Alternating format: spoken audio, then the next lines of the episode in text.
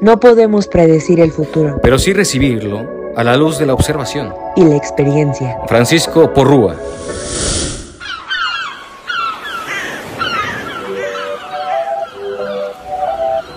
Ah, La playita Sandoval. Sol, arena y mar.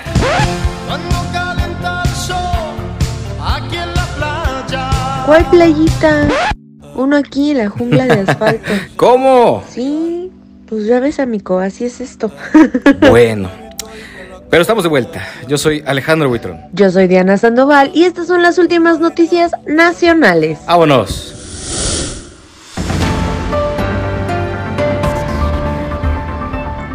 Número 1. La reforma eléctrica no va.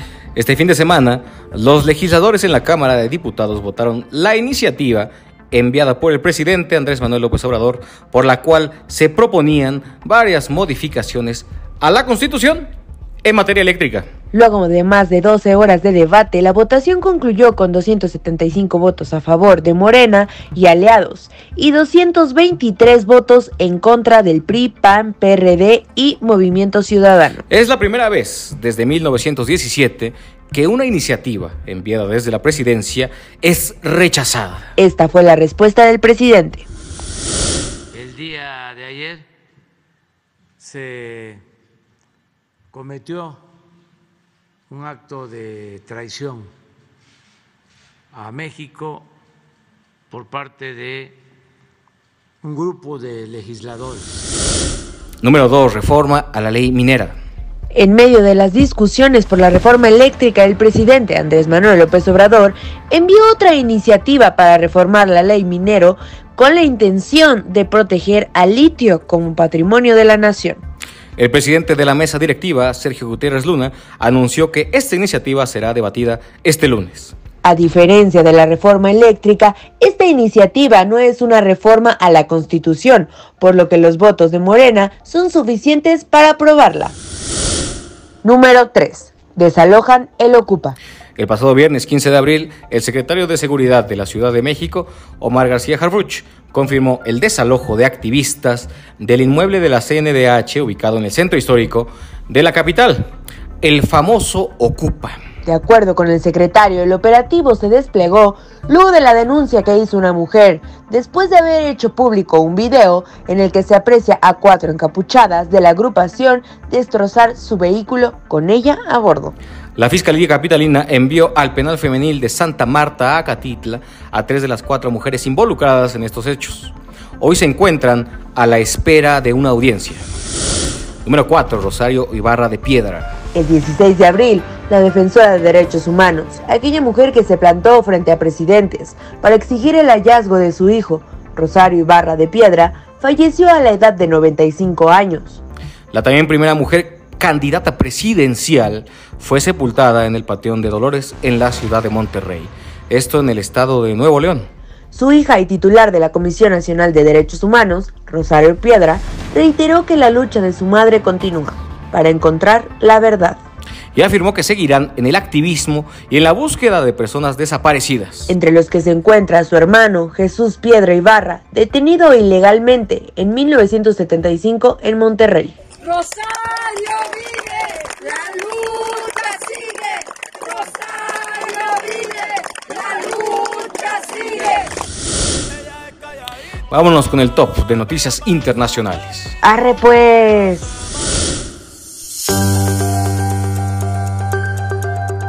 Número 1. Reaparece el Estado Islámico. El grupo terrorista eh, Estado Islámico llamó este domingo a sus seguidores para que realicen ataques en Europa aprovechando la guerra con Ucrania. De acuerdo con el medio DW, el Estado Islámico lanzó una campaña militar en venganza por la muerte de su antiguo líder, Abu Ibrahim al-Hashimi al-Qurashi. Número 2. Sigue la guerra. El primer ministro de Ucrania, Denis Shmal, aseguró este domingo que los soldados ucranianos lucharán hasta el final en la citada ciudad de Mariupol por lo que descartó la capitulación exigida por Moscú. Por su parte, Rusia instó este domingo a los militares ucranianos en Mariupol a cesar la resistencia y a deponer las armas a partir de las 6 de la mañana, hora de Moscú, un plazo que ya venció. Moscú ofreció a cambio respetar la vida de los defensores de la ciudad. Y esta es la nota viral. ¡A su máquina! Se despidió.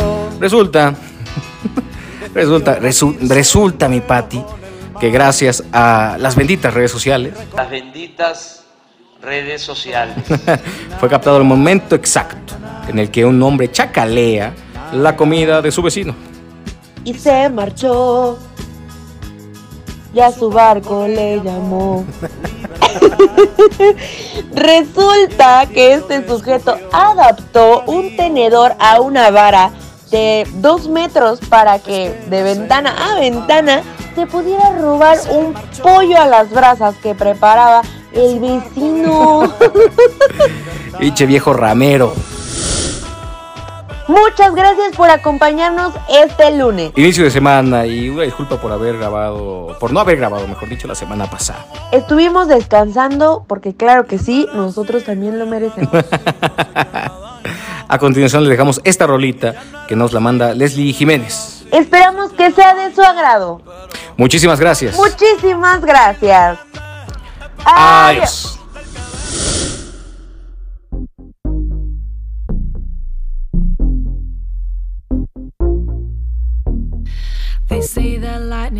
Strike twice. I'm starting to doubt it.